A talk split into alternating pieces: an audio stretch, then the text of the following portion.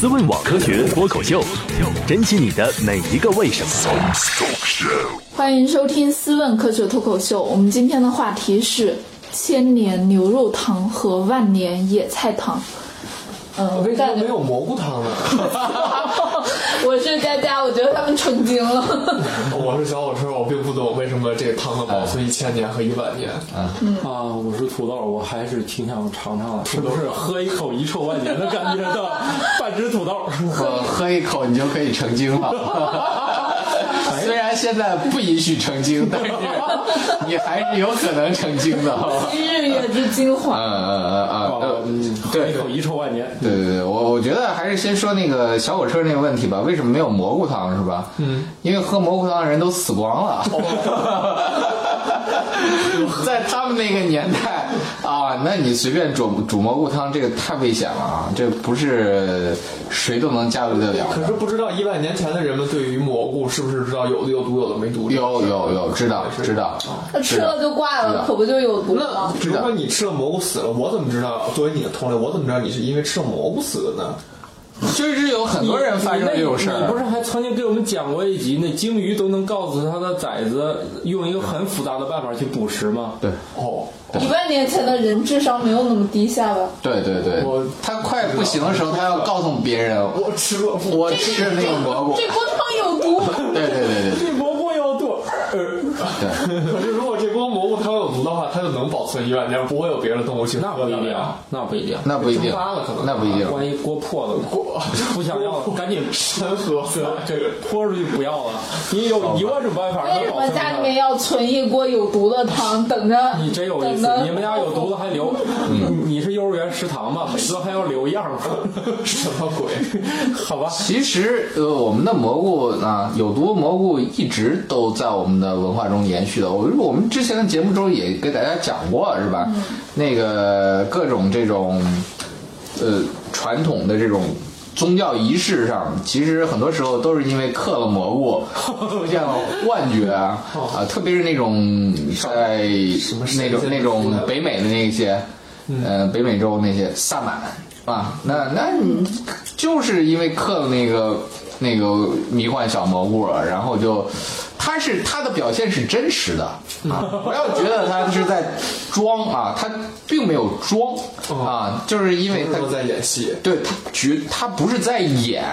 他是真的进入那种状态了啊，我哦没有课，对我不能理解，但对是应该就是这么一个情但况。他们这个职业应该挺高危的吧？所以萨满的地位很高啊。嗯哦，说不定你就那个什么，跟对跟神就就走了，是 吧？啊，本来是跟神对话的，一不小心就被神带走了，那那这个事儿就那当然是相当受尊敬了，是吧？好好好嗯那不能说你你你这个职业说是一个没事儿了，你把人家拎出来来跳个段儿啊，那不行啊，这是高危职业啊。行，好，那我们就回过头来说这个两锅汤的事儿啊。这两锅汤是什么事儿呢？先说那牛肉汤，呃，牛肉汤，牛 肉啊有肉汤。嗯饿了要吃肉，呃肉牛肉汤 啊。有用吗？啊柚子茶，但是这牛肉汤不是在东北发现的，啊，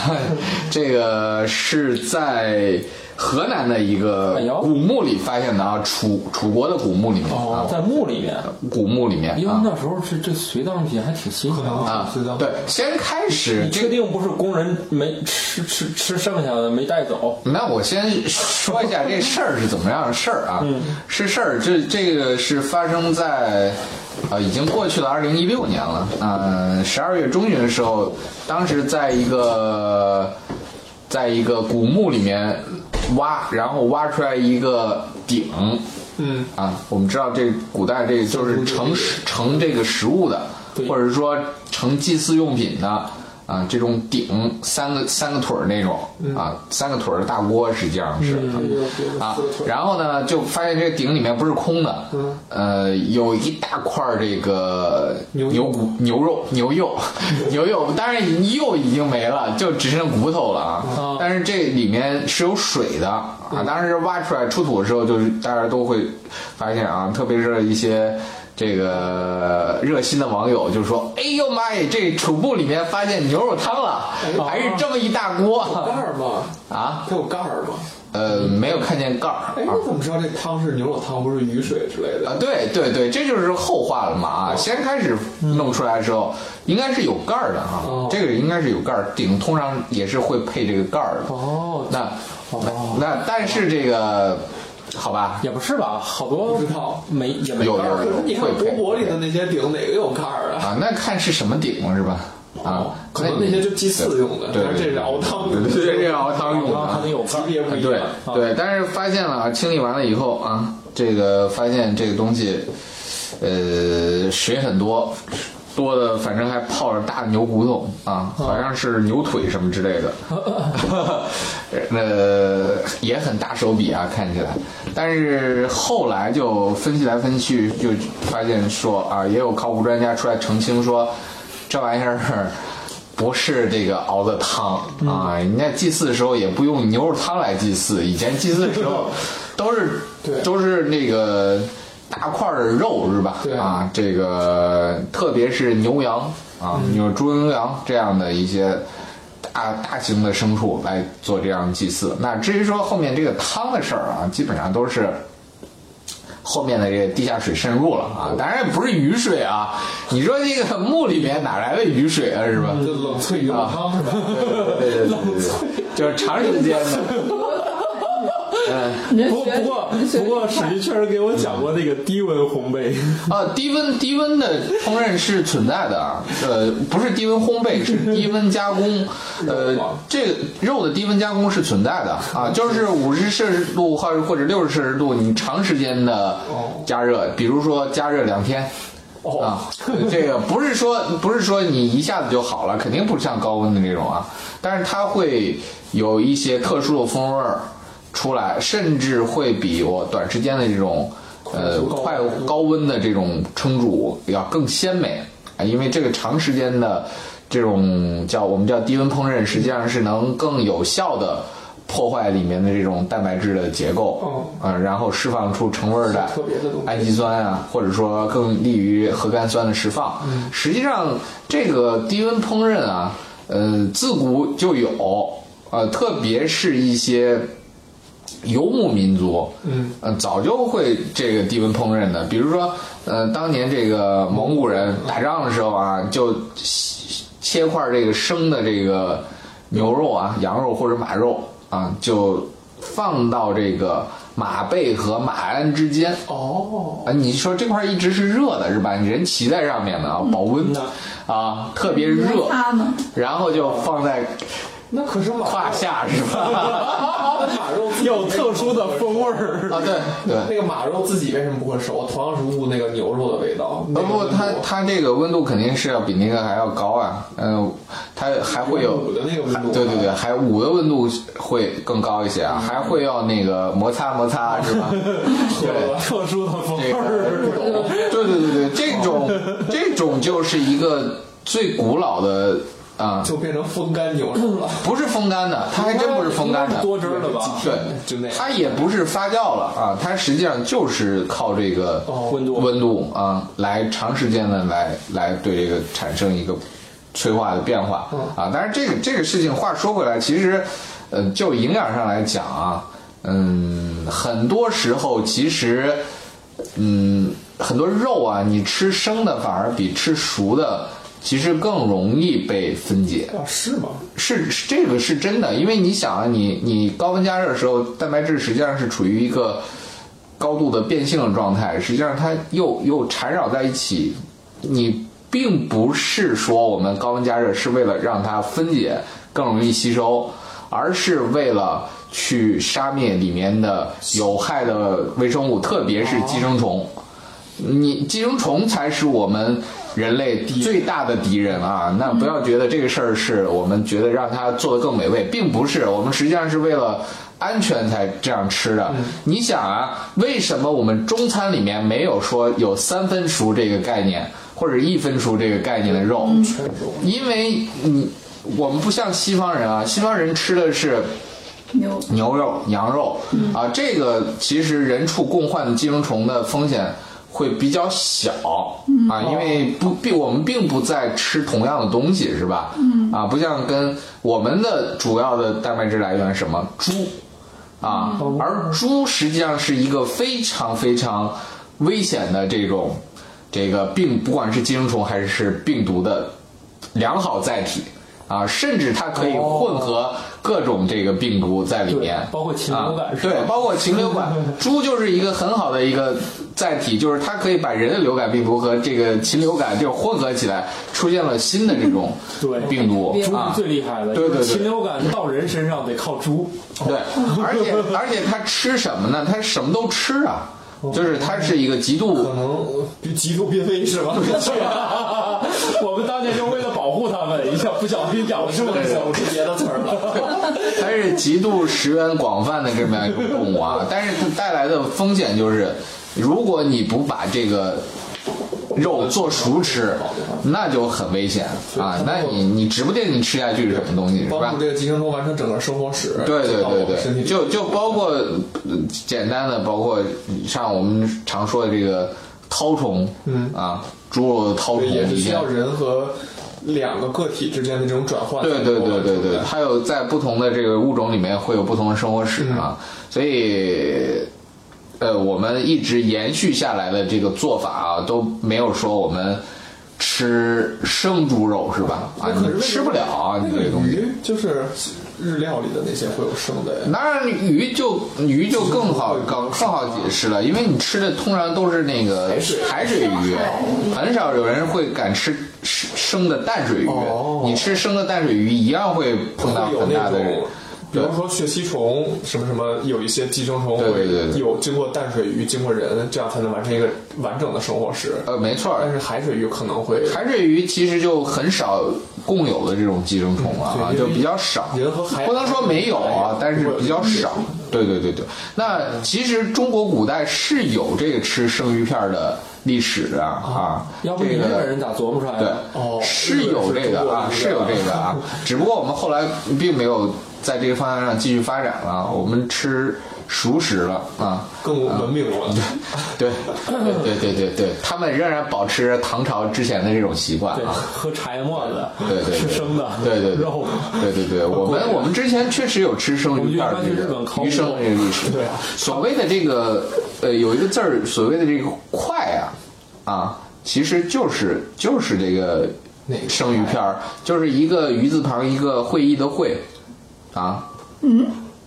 鱼字旁加一个会哪个鱼，会不会的会，就是鱼，就是就是鱼吃的鱼吃的鱼嗯啊，对对对，哦快啊那，个食不应厌精，快不厌细啊哦，就是就是呃，中国人之前是是这样吃的啊，但是后来就不这样吃了，就是还是隐含隐含藏着很多的风险在里面啊。那也就是说，我们今天看到了我们的餐食，其实大部分以舒适为主、啊，在很大程度上是躲避寄生虫的侵扰。嗯，好，那至于说这个牛肉汤呢，就也很简单啊，之前就是祭祀用的啊。那到现在为止，这个能保存这么多年的汤，其实是那那几乎是不太可能的。对啊，而且没有这个习惯习惯啊，其实并不有没有这样的习惯，没有人说祭祀的时候还拿一个或者在墓里面啊随葬品啊放一大锅汤在里面。锅就够沉的了，已经啊会让那个屋子里面很潮。 对，这个这个是通常是不会这样干的。嗯，好，那就嗯因为我们也也不太熟悉这个古墓的构造啊，嗯，我们也不是不是不熟悉这个鼎的这个使用的方法，那我们这段就不说了啊。 千年牛肉汤，但是就跟大家说到这里啊，那这所个以那骨头只是放在里面，水不知道哪儿来的是吧？不是骨头放在里面，应该是剁了一大块牛肉放在里面啊哦，连骨头带肉啊，一大块这骨头放在也里面挺。耐放的啊。那骨头当然耐放了啊，骨头肯定是耐放的。呃而且还泡在水里，还那么耐放。呃，泡在水里有这样的情况，就是你长时间的虽然有水，但是你这个这些地下水的含氧量毕竟是低的，那哦那里你面在没一啥个东西对均衡，没有。在无氧环境下，它肯定是没有没有过多的这种侵蚀啊。那很多这种墓葬其实都是这样的啊。你前段时间看那个出土那个叫什么海昏侯的那嗯个对大墓，你看打开以后不一样是那个都泡在汤里吗？对嗯哦对吧有？水啊，都泡在汤里，但是并不意味泡在汤里它就一定会泡烂。嗯，隔绝了一些对东西。它对对对对，里面其实只要处于一个低氧环境就 OK 啊。海嗯海昏侯，你知道为什么叫海昏侯吗？就在海里昏过去了。不是因为那个他管鄱阳湖叫海，他在日落的那边儿西边儿黄昏的时候，鄱阳湖西边儿那个侯叫海嗯啊海昏昏侯哦就在南昌那个位置，那嗯，附近所以所以他也挺昏的是吧？但是但是他也也也嗯，不是可还以是很说有钱吗？很有钱很有钱，你就人家羡慕是当过皇帝人的家，是皇帝啊对。啊，你就羡慕这一点就行，还好后宫佳丽什么的。 呃，好吧？呃，好吧，好吧，有有有钱的不是什么都行吗？好吧，哦，哦，暴露了是吧？ 没事儿，你可以去荷 兰，不懂，再说吧，我也不懂。啊我在河南，啊荷兰，荷兰荷兰，荷兰，荷兰。思问网科学脱口秀，珍惜你的每一个为什么。好，那我们继续说野菜汤的事儿吧啊，但是但是这个呃牛肉汤更像是一个社会学的问题，但是野菜汤这个事儿就属于一个比较自然科学范畴的事情了。那、嗯、为什么说野菜汤是一个自然范畴的事情呢？这就说到这锅野菜汤从哪儿发现的，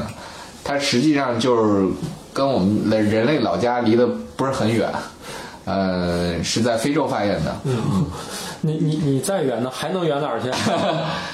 那很远啊！那你要是说以前交通工具不发达的话，那最远的地方就是南美洲了啊！那你要走路过去，那走走试试连走带溜， 好吧， 嗯啊，那可很远。嗯嗯，好，那这锅野菜汤其实根本压根儿就没有汤嗯啊，根本就没有汤，就是你并没有看见水。那怎么样发现这个汤呢？是这考古人员在利比亚的一个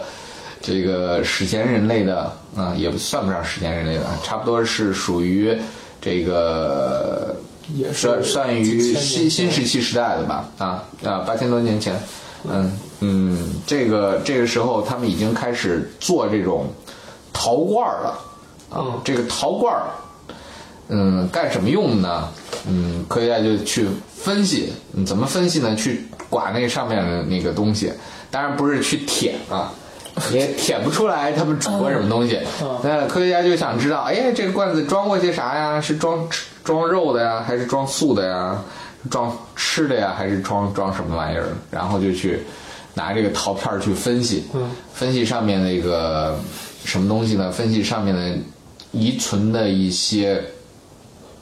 比如说一些残疾啊，像一些纤维哦像一些脂肪酸。啊、都纤维都没有，因为纤维可能都不大容易不了嗯保存在上面啊，保存在上面。分析一些脂肪酸，包括一些蜡质、哦啊，这个植物的蜡质。你看我们那个植物，实际上它的细胞膜也是有很多，不是细胞膜了，细胞壁啊，都是有很多这种蜡质来组成的嗯啊。包括我们这个吃苹果的时候，你看表面都是有很多这种这种蜡是吧？啊那不可以是可以刮下来的，自己长的那个自己长当然是自己 长的，谁没事儿了每个苹果去打蜡呀？我去，这个这费死劲了啊！之前说那个时候一斤苹果刮刮半斤蜡下来，那都是扯淡的。你可以去，嗯，那个实验一下，你一斤苹果你上半斤蜡，你看那个蜡壳有多厚。对啊，只要不是傻子，我操就不会买那种苹果啊。那是假苹果吧？ 对，错了那。那成大力丸儿了都成了。啊对外面包着蜡，艺术品了。对对对，这是那个芯儿是一个苹果是吧？外面还一大蜡壳儿，那骗人的。那你这卖的蜡中间刨开，哟，还真有苹果。啊， 好吧蜡烛这，样苹果玩儿，哎，说不定这是能成为一个新的一个品礼种嗯礼物 啊。好，那说回来，就是说这个在上面发现了这种脂肪酸，嗯又发现了这种这种蜡啊，就是都是植物成分嘛啊，然后就去测这个年代，嗯、怎么测呢？用这些同位素啊，用放就是碳的同位素，因为碳的同位素，呃嗯，它的它进入植物体内以后，如果这植物死了，这个含量就不会不会进入一个变化了，因为我们通常在在这个空气中空气中这个含量是恒定的，固定的基本上是恒定的啊。只要只要是活植物，它一直在跟外界不断的交流，所以这个同位素和就是碳十四和正常的碳十二，它的比例是一定的、嗯啊，固定的，它不会不会这个变化。嗯但是这植物死后，这碳十二呢还是碳十二，但是碳十四呢进不去了啊，或者说。呃，碳十四会变，它逐渐变成了氮，啊，然后呢，在这个过程中就衰衰变了呀，然后它就同位素就衰变了以后，它就不在了。它不是变成碳十二吗？不是不是不是变成碳十二，那变不成啊我们变成氮了。啊！对，它因为就是因为这个这个释放了释放了这个这个这个这它个，半它半衰期不是变成更更小的？不是它是碳十四啊，它是十四啊啊，所以它释放出来应该释放出来一个电电子以后，不是释放出来什么释放出来电子，释放出来一个质子以后，它就变成氮了啊。嗯，就变成氮了以后，得这个比例就变了，变了以后，我们再去测这个，因为它有一个半衰期嘛，就是它这个减少的时间是恒定的，嗯，所以我们再去测这个碳十二和碳十四的比例，就知道哦，这个植物大概是什么时候死，啊那这锅汤是什么时候熬的，嗯，那这就知道了。那好，那我们就大概能知道这锅汤大概就是，呃，八千多年前吧，啊，将近一万年时候熬的这锅野菜汤。哦，哎啊，可是我就有疑问，比如说咱们中国熬菜汤从古至今，古我不知道啊，反正现在不是就把那个菜叶儿或者是剁吧变成剁小吧菜块儿嗯剁吧剁吧放水里熬，和我们喝的欧洲的那些蔬菜汤它是不一样的。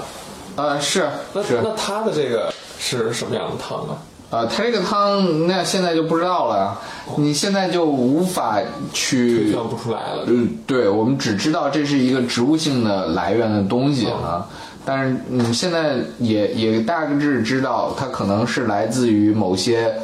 呃谷类的作物，嗯呃，连作物都不是，应该是谷类的野草，就是比如说野生的这个虎尾草是吗？呃，对对对，高粱啊，或者是因为因为这个高粱是北非原产的，嗯，这样一东西，那包括一些小麦的一些可能是原原始的这能些知道它相煮关的的，是叶儿还是说那个果实种的？也这个看不出来，这个完全不无法理解啊，无法复原啊，因为你你除非你真的找找到了一个罐子里面还残余这个嗯剩饭啊，那在之前的这个报道里面啊，有些媒体就就。莫名其妙的渲染了一下，说我们在这个罐子里面还找像找到了各种香料，包括什么肉桂、丁香、八角，呃，桂皮，有这些 东西。呃，基本上就可以吃火锅了。他们这个记者的想象力是你想想是你想不到的。对对对对对，这个想象力实在是太丰富了啊！那这些是万万不可能有的，为什么呢？因为这举到的这几种东西都是原产东南亚的，嗯，包括丁香、肉桂，呃，还有这个肉豆蔻什么之类的，这这都是东南亚产的。能在中国集合需要时间是吧？呃，不是在中国，那在中国还还好了，中国这使点劲儿还能弄逃过来，啊那可是在非洲，哇塞！你你那个时候哦过不去， 对，你怎么过去是吧？你能过去也也能过去，就是人的扩散能力确实很强啊，就是嗯嗯，之前是就说过，就是说在人类大航海时时代之前，嗯人类已经就是分布于各个就是是就是特别是太平洋上面所有能生存的岛屿都有人类了，嗯啊，这个是这个是真的，人的扩散能力很强，但是问题就在于。你过去了，你还得把这东西运回去是吧？你怎么运回去，这是一个事儿啊带。去一般也没非得带回来可的。能没有固定的那种商贸吧。对对对这对是后来的事儿。，对，那你想八千年前哪有什么商船这个概念啊？那嗯抱抱一个木头筏子已经不错了，还还还来回贸易，那是不可能的。所以，哎呀，很多很多这个报道是喜欢添油加醋啊，就呃，我甚至看到有些标题就是说，人类在八千多年前都已经开始吃火锅了。 我前两天我看新闻说，一个农民在一个草坑儿里发现一个鸟窝，然后里面有几个蛋，然后他把那个蛋捡回家让母鸡孵。我说的是新闻啊，这不代表我的观点和立场。然后他发现那个孵出来之后不得了，孵出来几只猪环，啊，啊、然后呢？这个槽点是什么？那个它的巢是怎么可能完整的在草坑儿里？啊对，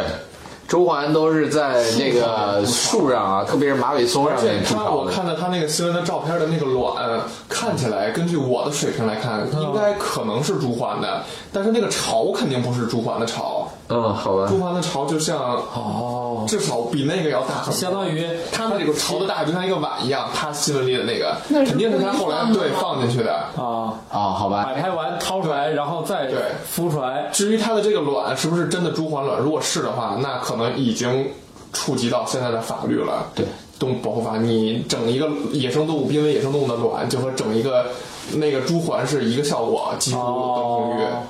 嗯，所以这个是，哎呀，问问题是这玩意儿用鸡孵出来也不现实吧？也有可能，如果那个孵和不孵的那个孵和量的周期，还有那些温度发育条件能够它那个达卵到跟鸡蛋差不多差吗？不多，比鸡蛋稍微小一点吧，大概哦，好吧，差不多吧。好吧，好，可以。好吧，哎，那就这样吧。鸡二十一，但是朱鹮要三啊，要二十多天，二十八天还是嗯，三十天左右。啊，看看他们心情。反反反反正他说这孵出来了，但是也没拍孵出来是什么样。反正他就把那老母鸡摁在上面孵了。 对，反正这这是一个编的新闻嘛。 嗯，好吧，呃，这种太多了啊。那我们反过来说，其实、呃为什么要扯到这块野菜汤呢？啊，那当然这这篇文章还发表在一个非常呃好的杂志上吧，应该说，嗯是在《Nature Plant》就是《自然植物杂志》啊，《自然杂志》的一个子刊上发表的。就是为什么能发这么高级别的杂志，这个事情就挺耐人寻味的。呃，这就说到为什么说人煮罐野菜汤，嗯、它有什么重要意义呢？其实啊，这罐野菜汤真不简单，它是大大扩充了人类食的食谱。对，那为什么这样说呢？因为，嗯，就动物性食材而言，通常来说都还是比较安全的。嗯，比如说我们吃一个什么大动物的肉啊，嗯啊，吃个蛋呐、啊，这都是比较安全的啊。不会说急性致死，对对对，急没性有，急当性然。虫也不会说很快就死对对掉。对对，当然你不是说那种你非要吃河豚那另说啊，那个你这个你这个非要我非要我那个对对对对，非要你非要干那种非常牛的有毒的生物，那是另外一码事儿。但是通常情况下，嗯，都是比较安全的。嗯、那你不管你生了吃还是熟了吃，呃，问题不大。嗯吃不死。那但是问题就来了，你吃这个植物性的食材，这就不是那么容易对付了。嗯啊，因为我们知道植物天生都是，呃，防御动物去吃的。嗯，那必然是有很多的毒素在里面。嗯，那你首先就得过毒素这一关。嗯，比如说最简单的，我们都知道，豆角儿嗯豆角、四季豆啊，也不是所有豆角都有毒啊。哦是哦啊、呃，比如豌豆就是没有毒的啊，豌豆你可以生吃，嗯，随便生吃都没有关嗯系。但是四季豆这不行啊，四季豆这肯定是生吃就会有严重的反应。那土豆也不能生吃，是吧？土豆生吃也是会中毒的。不能把不能把我给生吃了啊！呃，这这可以跟你媳妇儿来说这事儿啊。那个、我们都你不会想生太吃你你想太多 了，我们不会生吃你的。我我也不懂，我也不懂。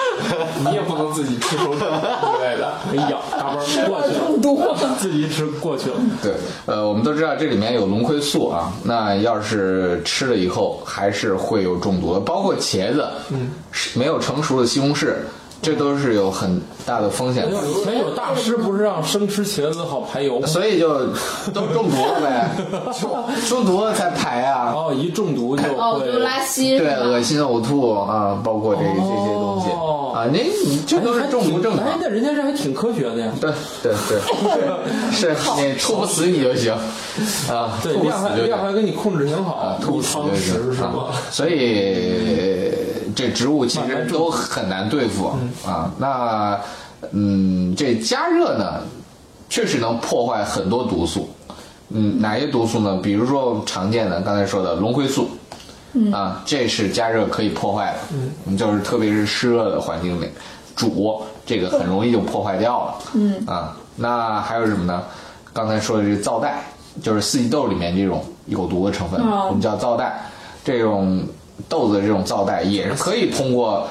高温来来破坏，但应该是月字旁一个太那个吧？呃啊，它不是不是皂带，带就是一个那个磁带的带，呃，怎么说呢？一横儿，呃，一一撇钩，一点儿，一个一个下杆。下下哦，对懂了懂了懂了，你往下吧。对，反正你你大致无法想记住象。这个行啊。行，懂了懂了，好假假装懂了就行了。好我这么仔细干啥？好，那个靠这个你也读不了博，是不是？这个，这个，这个还有一个什么呢？还有一些就是呃，一些一些简单的生物碱类的物质也可以被高温加热破坏掉啊，特别是一些氰化物啊、氰苷，这些都可以被被这个破坏掉啊。破坏掉以后，OK，这样就可以安全的吃了，嗯啊，那否则的话，我们去生吃这些，比如说刚才说的这个豆科的这些四季豆的为代表的这些，这不行。茄科的这个更不用说了，你生着吃这些东西肯定是会中毒的啊、那还有包括蕨菜呃也是这样，辣辣椒吃会中毒吗？辣椒走的是不一样路线啊，辣椒能把你、能把人辣死啊，这个哦过强的刺激、也是毒素，也是毒素啊对。对，那另外一个就是它会让你大量的损失热量嗯啊。如果你在热量摄入不足的时候，它会让你出汗嘛。你出汗出太多了，实际上你热量损失太高了，你也会、哦，所以也会那中啊店招里都有空调，好让你暖和着吃。 也会中招啊。好，这就是一个层面，其实是属于解毒的层面。嗯，另外一个层面还有啊，这不单单是解毒，还有一个层面的事情是干什么呢？它会让我们嗯吃很多谷物的种子的时候更容易消化啊。哦，这个是很重要的事情。嗯、大家想一想，从来没有人说我可以生吃大米，是吧？吃是可以吃，吃是可以吃，也吃不死， 但是你吃不饱肚子，嗯，或者说你吃了以后很快你就消化不良了。为什么呢你消化不了，你就试试就是知道你试试就知道了。不是，啊，因为在在这种谷物的子弟啊，虽然说它是一个怎么说呢，是一个走了另外一种对策的这种嗯呃什生么对物，策我们都知道 R 对侧和 K 对侧，就是谁都知道啊。 啊，我们都不知道啊。在座四个就你知就道，什么叫 大家生都物界知道？，生物界有有一个在生态学里面啊，在生态学里面，这物种要活下去，就两种对策。嗯，呃，R 对策和 K 对策什么什么意思呢？K 嗯对策的意思就是我拼命的提高我后代的质量，嗯，就是哦比如说人呃人，或者说刚才我们提到那些有毒的这些植物啊、比如说豆让角自，己变得更毒更有啊毒是吧？对，比如说马铃薯活下来快的递优势，嗯对它能活下来是吧？它本身有武装啊，你你这个不容易对付是吧？我有更高的质量，嗯那我有限度的这些后代，我可以保证它都活，个顶个儿的，对，都能活下哦去，别死掉嗯啊，质量比较高。那 R 对侧呢，就是我我不管这个了。啊，你就是量大质量不是这样，走量我啊走量反正我们走量，总会有幸运的活下去的 啊。看看啊听了科多这么多年，还是有这么多不懂的。比比如说，嗯最典型的，我们知道狗尾巴草，那狗尾巴草，你看它串儿那个种子是还有吧？那种鱼串儿果一子排。卵，就对对对是照死里排呃，那对，种，这就是典型的儿绿色的这种自己排死了，对对对 我都就是对离那个什么经济人亡而死，啊， 对因而死。对，反正就是一个靠量取胜，一个靠质取胜啊。但是不用管了，那个显然谷物都是靠量取胜的，但是这个靠量取胜也不是说呃就就要白牺牲是吧？白死啊！你这个你都长了一串一串的馒头，这也不行。你全都， 这不就事儿事儿全都吃完了吗？这个也不行是吧？那你也不能让这个动物那么容易的得到这个营养。于是呢，嗯，这里面呢，比如说主要的给种子提供的这个营养，像淀粉、蛋白质，它都会以特殊的这种呃结晶的形态，实际上是以特殊的晶体的形态存在，就打包起来了啊、虽然是淀粉，但是它是打包状态的淀粉，你是没有那么办法把它。展开的啊，复原的，那你复这个展开不了，复原不了，你就没有办法消化。吃进去以后，嗯，只有少少部分被消化，但是大部分其实都被排出去了啊。那对你的这个生存并没有太大的好处。那不像说，那解决这个办法怎么办呢？就有一个办法，嗯、那就是把它尽量尽可能展开，尽可能展开。那动物用什么办法呢？动物就是一个是这个使劲嚼，什么叫使劲嚼呢？就是像反刍动物这样，嗯，嗯像牛啊、羊啊这种，嗯，然后把这个吃下去以后，呃，嚼吧嚼吧，然后再再再翻上来，再嚼吧嚼吧，然后反复的干这件事儿，嗯直到把它嚼的细的不能嗯再细为止。OK，这个时候可以消化掉了，啊，这是一种方式。当然了，鸟类呢用它特有这种方式。就是在自己的胃子胃里面使劲的磨嘛，哦啊，有些在鸟那拿那个拿石头石石头子儿，就是在胃里面使劲磨，使劲磨，也是一个事儿啊。但是这两种方法对人来说，实际上就是不适用的啊。这显然是不适用的，你也不可能说哦我们吃吃一个生米饭，然后过两个小时再吐出来，然后再吃下去，是吧？ 呃，这个实在是太牛逼了，看起来。 有个人吃饭正在吃饭听这节目， 对， 呃，我觉得够了。好吧， 没事儿，过两个小时你可以把吃的东西吐出来再吃一遍， 可以提高这个消化效率，是吧？ 最后都消化了，连屎都没有。那不行，那不行，那倒不至于，那不至于，这个是貔貅，对，那不至于。还那还有一个方法就是，人也不可能吞石子儿，是吧？这这都没有办法解决，人的胃就是那样子的。所以想要解决这个办法，那怎么办呢？那只能寄希望于我们去把它改变一下。嗯，所谓的改变一下，就是用这个烹饪的方法，有外力啊。那一个是用火去烧它啊，那嗯火烧呢也算是一个方式啊。那火烤的话，也在某种程度上也可以大大的提高这个植物的可食用性，特别是这个籽地的啊，就和我们说的那爆米花似的，你把它烤熟炒熟了，呃，炒米炒熟了，好歹还是，呃，比那个生的还是要好消化的至多少。嚼起来是好嚼。啊对对对对对，好好消化的多。但是呢，那最有效率的一个处理方法，其实就是把它煮了。啊，那你煮了肯定是一个非常好的一个方法啊，包括水分渗进去以后，整个构型变化以后，呃，好，这个时候就很容易吃了。嗯，而且煮的话温度也不会过高，让它烤对焦。对对，也不会出现很多的有害物质。那这个时候，其实人掌握了这种技术以后，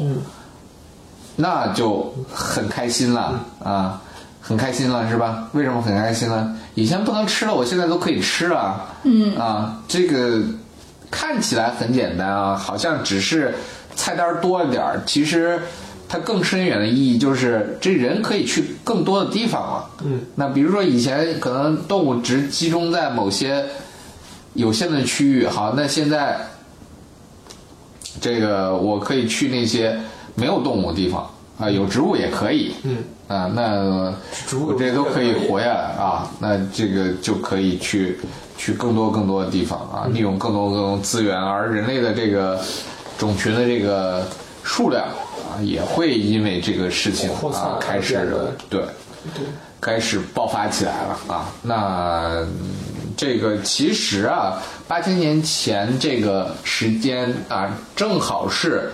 很多农作物开始种植的时间。比如说特别有代表性的，像小麦，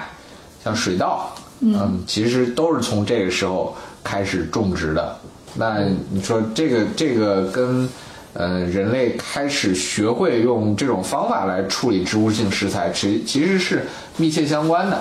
啊。否则的话，以前的人为什么不吃这个东西，不种这个东西呢？啊，这不是一个简单的事情啊。那不是说以前的那些人都傻不愣登的，就完全不知道这个没事有这情样。的条件物对质基础，对，因为因为他们并不能吃这个东西，那一旦发现了解决了吃这件事儿，那自然就会需需求更大量的这样的一个食材来源。那也正是因为这个啊，嗯，可以促使了这种。嗯，从某种意义上说吧，可以说促使了农业的这种产生，啊，嗯，所以这罐儿野菜汤啊，看起来看起来是平平无奇的，连味儿都没有，然后残渣儿的也没有，呃，完全就没有一个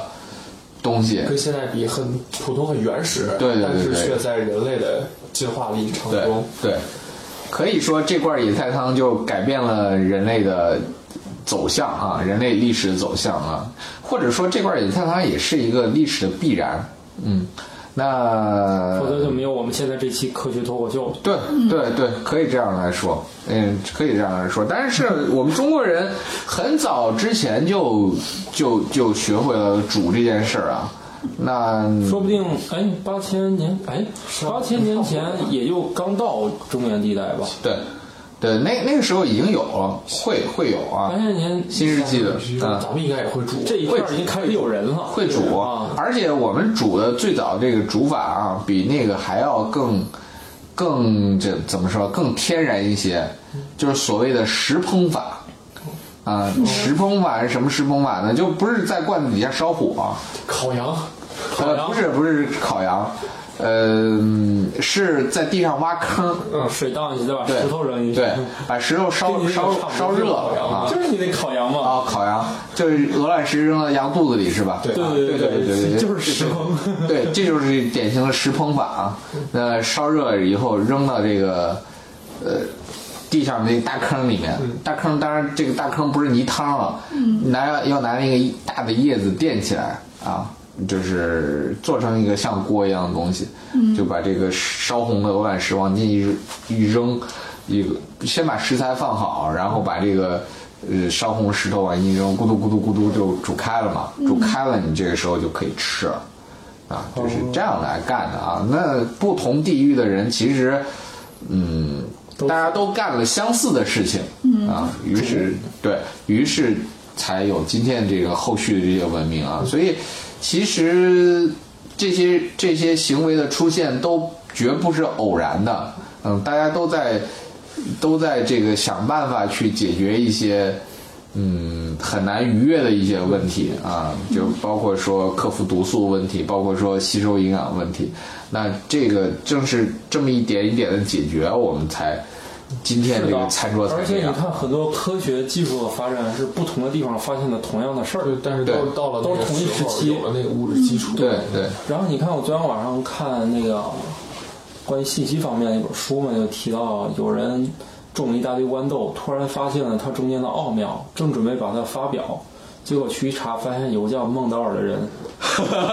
已经发过了已经？发过这篇文章，于是他就把自己表演了从那个不，他就把自己首次发现改为了验证。嗯然后后来就是好像有有一票科学家，好像他们都同时干这事儿了，后来都发现了，嗯所以孟德尔的名声突然响起来了。啊就是他并不是第一次做完实验他就享誉世界了，是后来哦被大家这么哎知道这么一知道，就是当年信息流通没有现在这么方便嗯嘛，也不像你一搜索就出来了对。但是好像很多人突然都在同一时间发现了这个事儿。对对对我觉得特别神奇就在于啊，他肯定有一段就是各自发展这个相同的阶段嘛。是的，是的，是的，嗯，那我们东西方的文明也是这样啊。虽然大家经历的这个故事可能是不一样的，但是大家的这个主流的这种历程基本上都是一样的啊。那比如说，那先先解决了这个吃饭的问题，然后再去解决这个这个这个这个保暖思淫欲啊、这个建筑的住住宅的问题，后来再解决了这个文化传承的问题，就比如说我们的造纸。那我们这边也有，也也造出来了自己的纸，是吧？虽然是用了一些，呃，这边是是，比如说一些树皮啊竹子、呃稻草啊什么之类的啊啊，造出来自己的纸。那在埃及那边，他们就是用那种纸缩草来造自己的纸啊。那同样的，你看那两个完全完全不搭盖儿的两个民文明啊，他们实际上是在干类似的事情啊。那就包括更远一点的玛雅人也是在干干类似的事情啊，只不过玛雅的很遗憾啊，他们呃后面给他们留的时间太短了，没有发展到工业文明啊，那、嗯就就就被那个什么了，被被整个就推平重来了啊。靠，呃，但但是当年的玛雅人的这个技术已经也是发展到很好了。嗯，如果大家对这个这些文明的起源发展有兴趣的话，特别推荐去看那本儿这个《枪炮、钢铁和病菌》那本书、啊，非常非常有意思的一本书 啊。对各各个文明的文明的起源，还有各个文明之间的这种联系都在里面了。嗯，好，我宣布我们科学脱口秀就是由这锅汤诞生的。好，好吧，宣布了，你没要关系，反正那你要个别的媒体都能说他能煮火锅，我就不能宣布我们科托是由这锅汤过来的吗？呃，好吧，好吧，你要你要把这个申遗吗？申申遗成科学脱口秀汤，快点快点，要不韩国人就生气了。那咱也是一中国的呀。快点，快点，呃，防止韩国人抢先一步。好，那就先这么着，我们赶紧去申请了啊，拜拜。拜拜。思问网科学脱口秀已在各大主流音频平台上线，每周二上午六点准时更新。可在微博和微信公众号搜索“科学脱口秀”与我们留言互动，也可以加入我们的 QQ 群幺三六六幺零幺八三。在 Podcast 上的评论盖楼每新增五百条，会放出某主播或嘉宾特别节目，期待你们的努力。干巴爹！如果想确保留言被念到，可打赏任意金额到我们支付宝账号“科学脱口秀全拼 ”at gmail.com。如果你想和主播们前往地球上最生机勃勃的地方一起旅行，请在微信公众平台账号搜索“思问网”三个字并关注。我们致力于打造一个科学自然爱好者的乐园，带领更多人用科学的目光感受自然的美妙。思问网，珍惜你的每一个为什么。